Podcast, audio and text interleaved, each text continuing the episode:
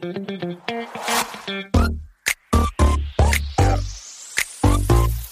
it.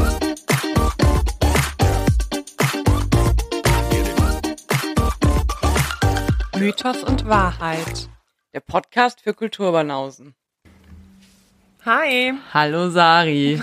Hi Steffi. Herzlich willkommen zu unserer ersten Folge. Danke. Herzlich willkommen auch an unsere Zuhörer zu unserer ersten Folge. Zu unserer ersten Folge von Mythos und Wahrheit. Das ist der Podcast für Kulturbanausen. Das ist er, mein Gott. Schön, dass ihr euren Weg hierher gefunden habt. Ich, lieb, ich lieb's ein bisschen, wie das hier so ausschlägt.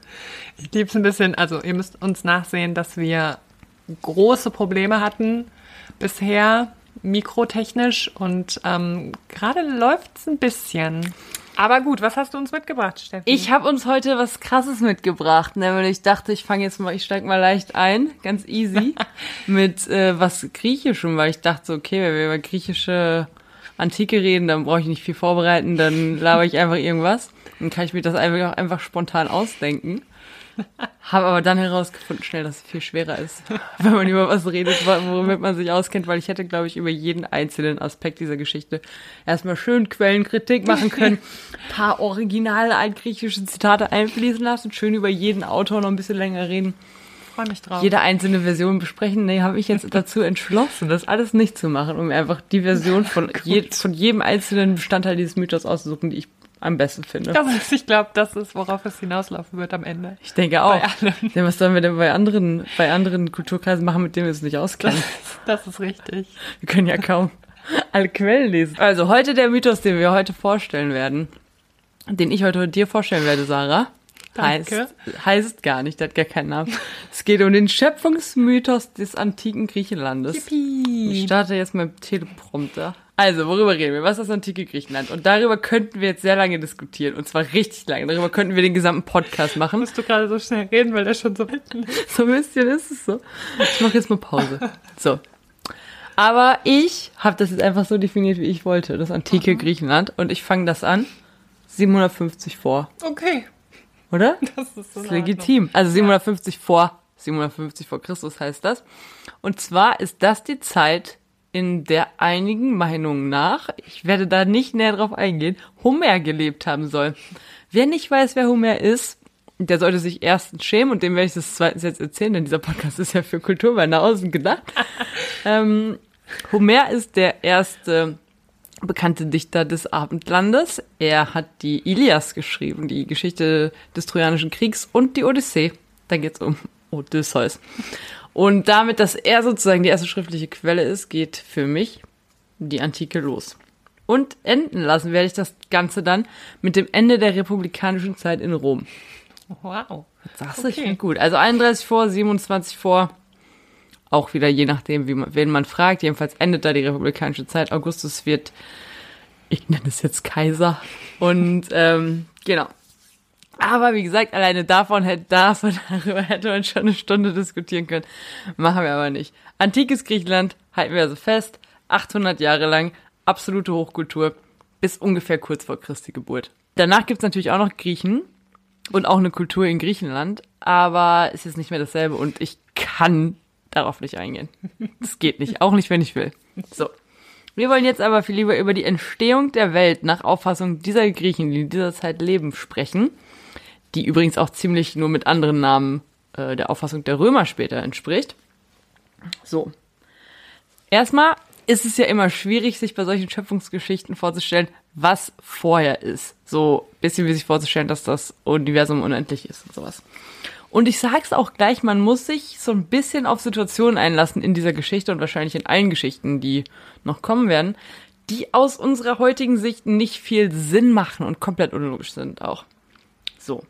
So. Also, was ist bevor irgendwas auf der Erde ist? Da ist das sogenannte Chaos. Und woher wissen wir eigentlich, dass da das Chaos ist? Größtenteils von einem antiken Schriftsteller mit Namen Hesiod. Ich habe das richtig scheiße ausgesprochen. Hesiod. Also Hesiod. Wie würdest du das aussprechen? Ich habe das noch nie ausgesprochen. Hesiod. Hesiod, Hesiod. Ja, über den man einiges sagen könnte, was wir aber zeitlich niemals schaffen können. Hat kurz nach Homer gelebt und zwei große Werke angeblich geschrieben, nämlich die Theogonie, in der er sehr ausführlich über die Entstehung der Welt und die Götter berichtet. Und die ist eine der Hauptquellen für all unser Wissen über die griechische Mythologie. Und die, der Hesiod beschreibt das Chaos als eine riesige und unendlich dunkle und stille Leere am Ursprung des Universums. Und die Schöpfungsgeschichte selbst nennt er die Erschaffung einer positiven Realität auf diese Negativität und Abwesenheit. Und das Wichtigste daran war, laut Hesiod, ich hoffe, das wird wirklich so ausgesprochen, dass ab jetzt sozusagen Wandel möglich war. Hätte ich das von Anfang an mit mehr Selbstbewusstsein gesagt, hätte jeder gedacht, gedacht scheiße, ich habe das mein Leben lang falsch ausgesprochen. Das heißt Hesiod. So, es geht jetzt halt darum, dass Wandel möglich ist und wenn wann, nur wenn Wandel möglich ist, dann gibt es Existenz an sich. Und Existenz an sich definiert sich durch unendliche Zirkel, zum Beispiel Jahreszeiten, Menschengenerationen, Tod und Geburt und sowas. Das ist alles, alles wichtig für Existenz. So. Und hier geht's jetzt los. In diesem Chaos also, dieser eigentlich kompletten Leere, und hier kommt schon der erste scheinbare Widerspruch, wie ich das vorhin meinte, über den müssen wir jetzt schon mal hinwegsehen. In diesem Chaos gibt es jetzt unsere erste Hauptprotagonistin. Die heißt Gaia. Gaia ist laut dem neuen Pauli, dem führenden Lexikon zur Antike, die griechische Personifikation der Erde als Grundlage jeder Existenz. Personifikationen sind auch so eine Sache, an die wir uns jetzt für die griechische Mythologie schon mal gewöhnen müssen. Hier gibt's quasi für alles Personifikationen, also Personen oder Göttinnen vor allem, die für bestimmte Dinge stehen und die auch im wahrsten Sinne des Wortes verkörpern. Und so verkörpert halt Gaia die Erde. Sie ist eine sogenannte Urpotenz, also sie ist schon immer da und steht außerhalb jeder Ordnung. Und deshalb kann sie auch was Tolles oder weiß ich auch nicht, wie toll das ist. Sie kann jedenfalls Kinder aus sich selbst gebären. Und das fängt sie jetzt auch an. Und unter anderem bekommt sie da Uranus, den Himmel. Also sie gebärt den Himmel mit dem Namen Uranus. Uranus ist jetzt aber auch so eine Personifikation. Also der ist der Himmel, aber auch sozusagen die Personifikation des Himmels, also eine Person in diesem Mythos. Und zwar ist er aus Gaia entstanden, aber gleichzeitig ist er ihr trotzdem ebenbürtig und auch ihr Lover. So. Man äh, sollte sich also vor Augen halten, das sind sozusagen Personen, die Protagonisten dieses ganzen, dieser ganzen Geschichte, aber sie sind auch die Erde und der Himmel. Und die sind noch nicht getrennt, sondern die sind immer zusammen. Und da geht's auch viel um Sex. Die haben quasi dauerhaft Sex, die hören nie auf Sex zusammen. Uranus ist ein despotischer Patriarch, der keine Rivalen duldet und schon gar nicht Rivalen im Hinblick auf Gaia. Hat was mit diesem dauerhaften Sex zu tun.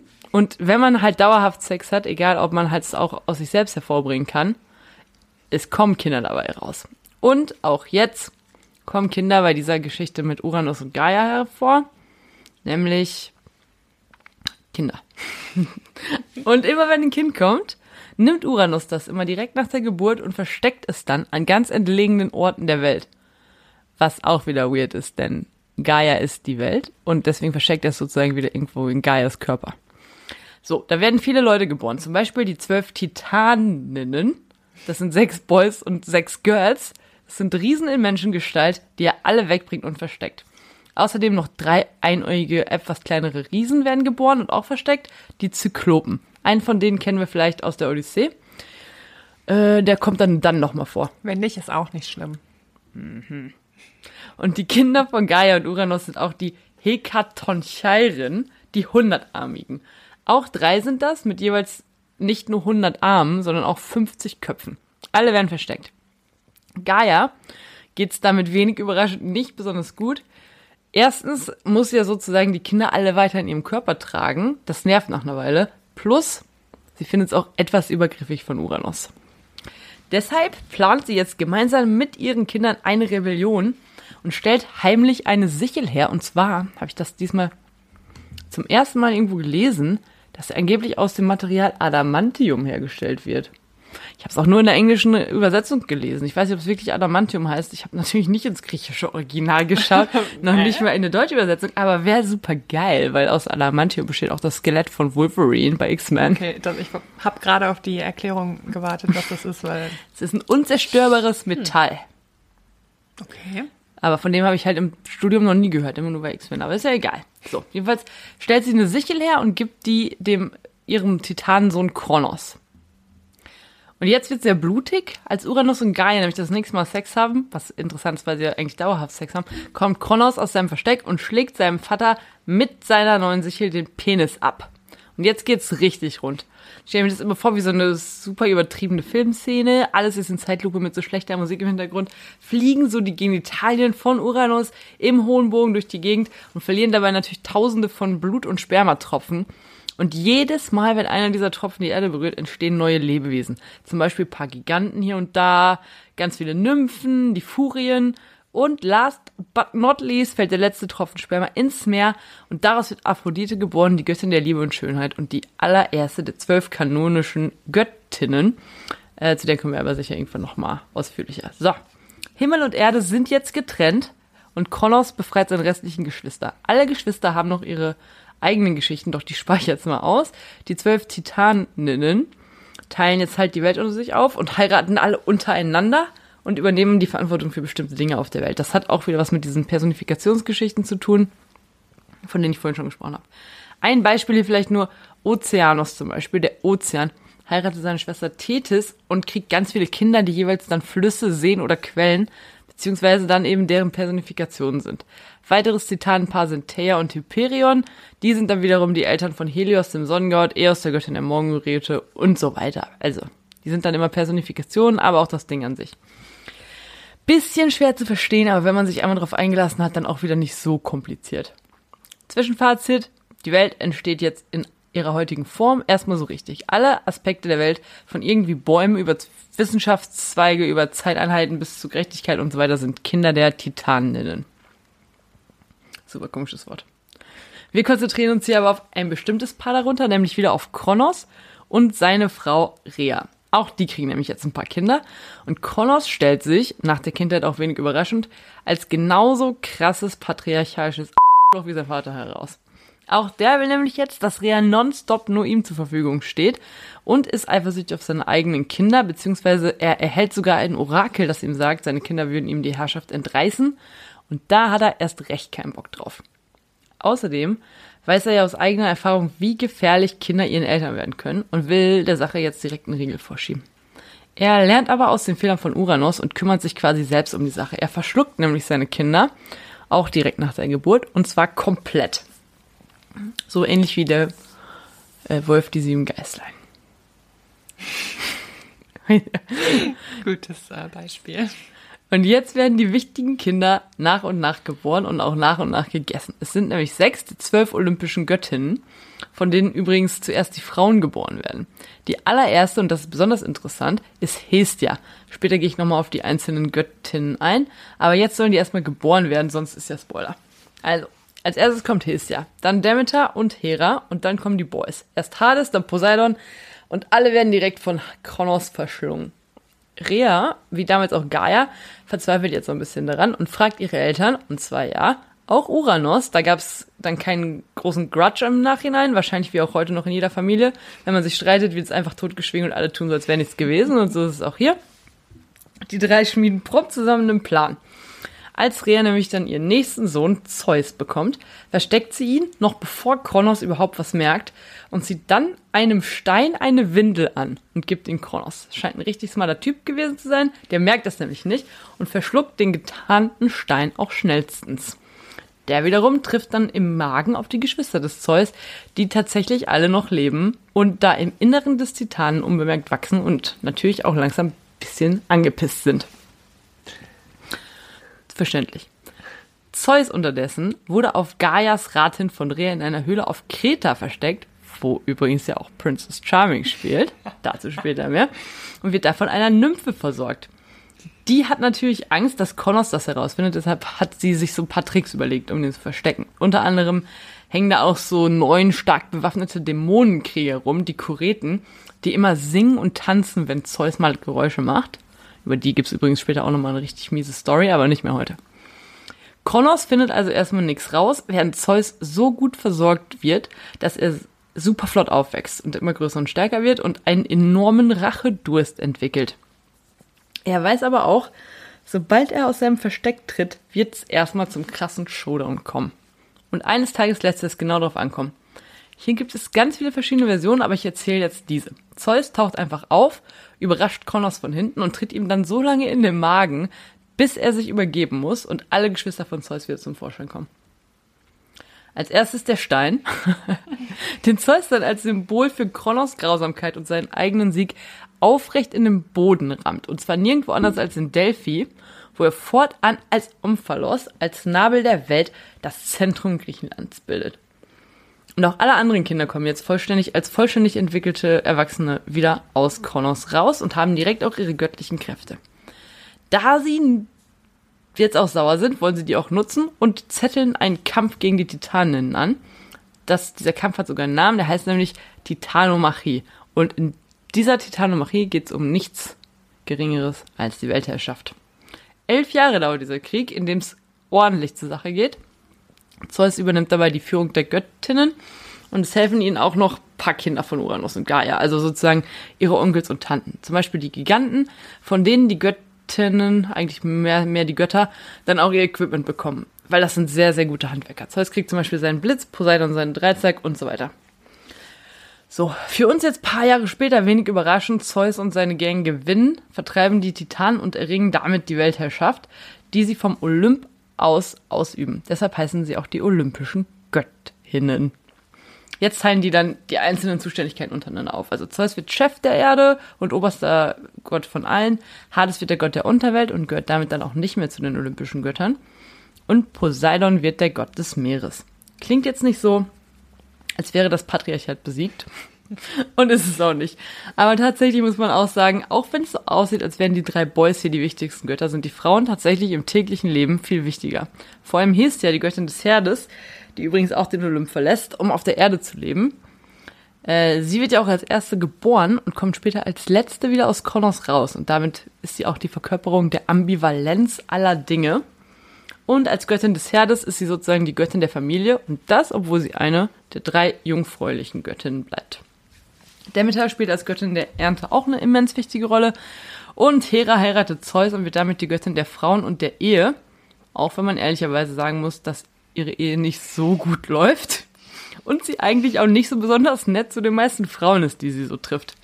Aber die romantische und sexuelle Seite von Beziehungen wird auch nicht von ihr, sondern von Aphrodite verkörpert.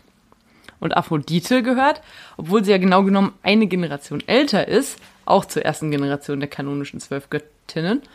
Wobei man auch sagen muss, dass ihre Herkunft eher umstritten ist und ich finde nur die Meeresversion am besten. So, es gibt natürlich noch viel mehr als diese zwölf Götter und Göttinnen, aber nicht alle leben auf dem Olymp und dürfen dort am Rat teilnehmen. Das, diese zwölf, das sind am Ende eben nur Zeus und Hera, Aphrodite, Poseidon, Demeter und später dann noch Apollon und Artemis, Ares, Dionysos, Hephaistos, Athena und Hermes. Und all diese werden uns sicherlich später noch in nicht wenige abgefahrenen Geschichten begegnen. So, das war der Mythos von der Entstehung der Welt. Ich lieb's. Vielen Dank, dass du uns diesen ähm, tollen Mythos erzählt hast. Als Einstieg fand ich, ist das äh, ein sehr gut gewählter Mythos gewesen. Danke für die Props, Brudi. No, no problem. wir haben ja schon angedeutet, dass wir ab und an vielleicht auch was zur Rezeption sagen. Ich weiß nicht, ob du äh, was vorbereitet hast, Steffi. Du, du weißt nicht, ob ich was vorbereitet habe, wenn es hier nicht steht. ähm, genau. Ja, ich habe was vorbereitet, weil, also es ist aber nicht so, also ja, diese Story ist vielleicht auch ein bisschen so abgefahren, um die äh, in einem Film oder so darzustellen. Es gibt so ein paar, es gibt, es gibt super viele Filme, Filme über die Titaninnen. Ich muss das noch eben mit dem Channel. Ich merke schon. Aber das sind alles totale Schwachsinnsfilme, in denen es gar nicht wirklich um die richtigen, diese richtigen Riesinnen geht. Ähm, der einzige Film, den ich mega geil finde, in dem die vorkommen, ist der Hercules Disney-Film von 1997. Die Story ist so mittelnah an der äh, Realität dran, aber ist geil. Die TitanInnen kommen am Ende vor. Stimmt. Und äh, sind richtig furchteinflößend und gruselig. Oh, ich liebe den Film. Der Film ist super lustig, kann ich wirklich nur empfehlen. Und Gaia kommt bei Captain Planet vor. Kennst Hab du? Ich nicht gesehen. Hab ich nicht gesehen. Du hast nie auch nur eine Folge Captain Planet Vielleicht gesehen. bin ich zu jung, Stefanie. Vielleicht bin ich zu jung. Ich glaube, du bist zu jung, Sarah. okay, die Serie lief auch von 1990 bis 1996, habe ich mir aufgeschrieben. Jedenfalls gibt es ja. da auch Äh, es gibt sogar einen Spruch, der heißt irgendwie so, die Verschmutzung unseres Planeten durch Dummheit und Habgier der Menschen will Gaia, die Mutter der Erde, nicht länger dulden. Das steht hier nicht auf meinem Teleprompter. steht wirklich nicht drauf. Ich weiß leider auswendig. Das ist voll die geile Serie. Ich kann nur empfehlen, sich die mal reinzuziehen oder wenigstens das Anfangslied. Ist es ein Zeichentrick? Zeichentrick mit so, einem- mit so fünf Leuten, fünf Boys und Girls. Oh, nice. Und die äh, haben alle Superkräfte. Also die haben alle einen Ring und in dem Ring ist eine Kraft, zum Beispiel Erde, Wind, Feuer, Wasser und Liebe. Und damit kämpfen sie gegen Umweltverschmutzung. Und wenn sie, wenn die Umweltverschmutzung zu stark werden, ja, das ist Damals schon ein Thema gewesen. damals schon Thema gewesen und heute aktuell wie nie. Deswegen Ja. keine Ahnung, warum die das nicht immer jeden Tag auf Dauerschleife im Fernsehen laufen lassen. Und wenn die ihre Kräfte vereinen, dann rufen die Captain Planet. Planet ist der ist super stark und wird gesprochen vom gleichen Synchronsprecher, der auch Tim von TKKG spricht. okay. Ja, aber nicht. TKKG habe ich nie war auch, gefeiert. ja, ich feiere das auch nicht, aber trotzdem okay. ist es der gleiche Synchronsprecher. Und ähm, wenn auch Captain Planet versagt, dann kommt immer Gaia. Okay. Ich hoffe, wir können davon ein. Foto bei Instagram posten, aber ich bin noch an den Rechten dran. Wir sind noch in den, wie nennt man das? Rechten. Babyschuhen. Ja, das sind wir. Wir haben sechs Instagram-Follower. Hey, aber Insta liebe Hey. Instagram-Follower, Ja, schreibt uns doch mal, ob ihr Captain Planet kennt. Hier, wir müssen zu mehr Interaktion. das stimmt. Ja. Ähm, ich kenn's nicht.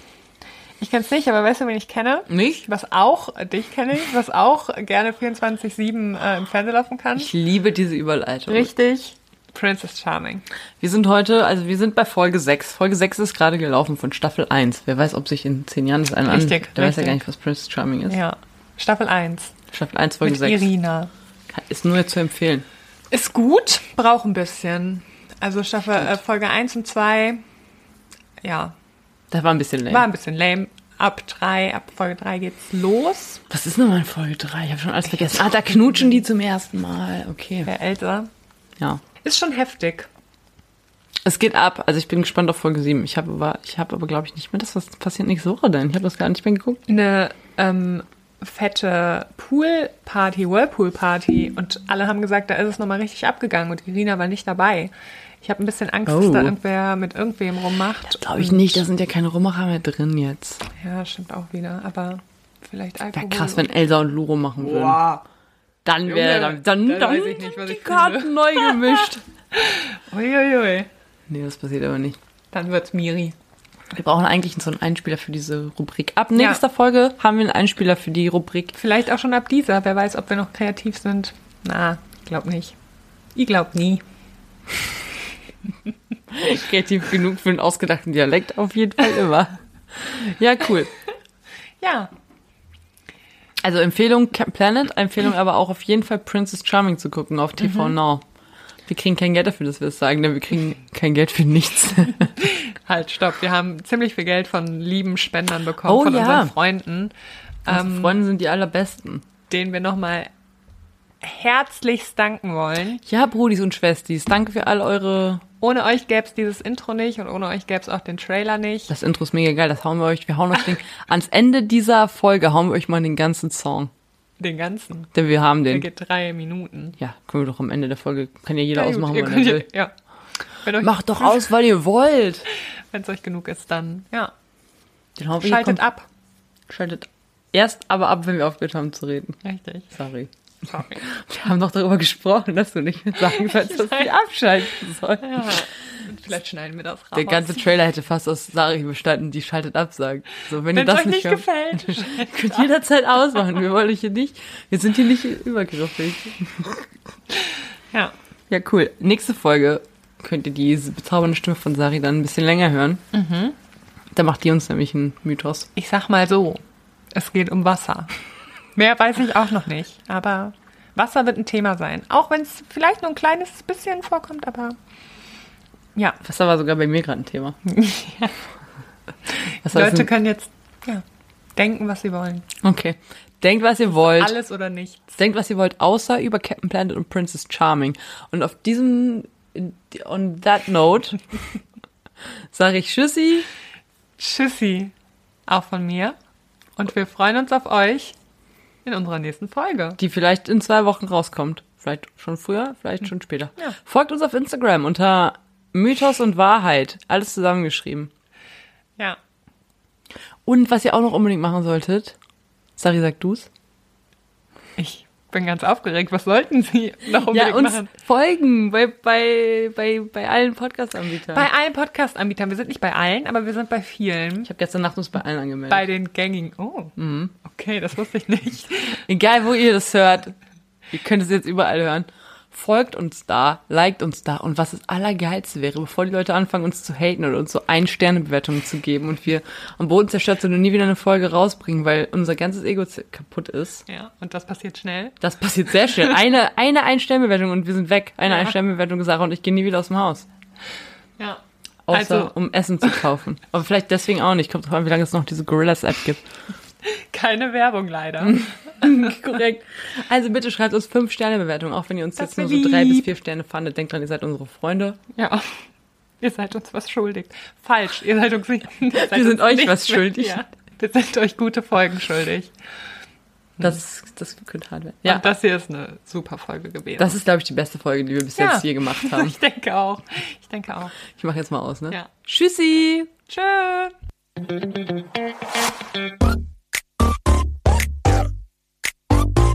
Get it.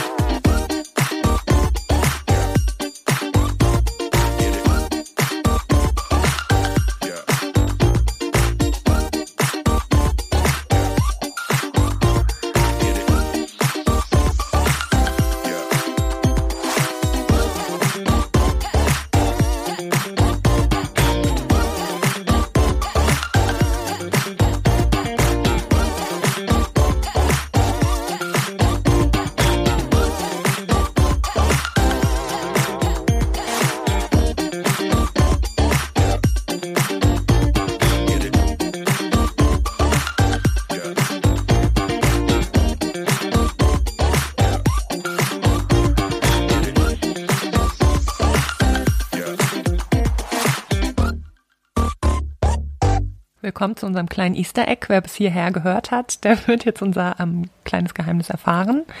Ein ganz schön großes Das ist Geheimnis. ein ziemlich teures Geheimnis. Ähm, dieser Song, den ihr gerade gehört habt, hat uns insgesamt 50 Euro gekostet. 50,49 Euro. Ja, wir danken euch für eure Spenden. Ohne euch wäre es nicht möglich gewesen. Danke. Adieu. Schatz, ich bin neu verliebt. Was?